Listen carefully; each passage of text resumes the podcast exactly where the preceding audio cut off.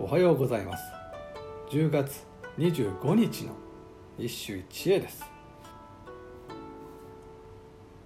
玉葉和歌集より藤原の実金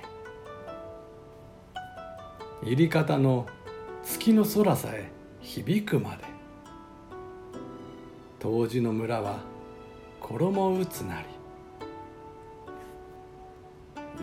り方の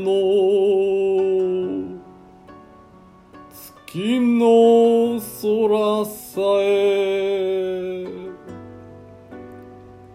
響くまで当時の村は衣打つなり。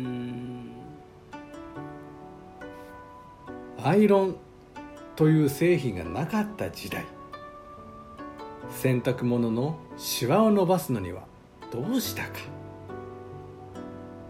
棒や木槌で叩いたのである。この行為を「絹田」と言い古典和歌ではその情景が多く読まれた。いやもちろんこの棒を読んだのではない。絹田で衣を打つ音。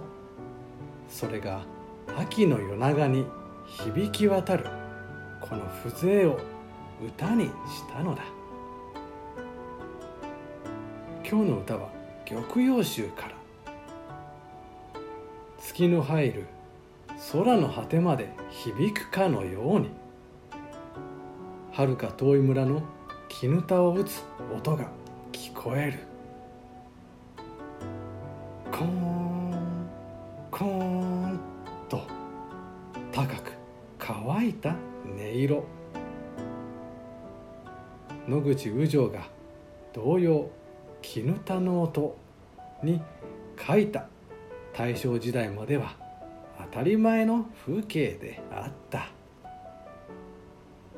以上今日も素晴らしい歌に出会いました。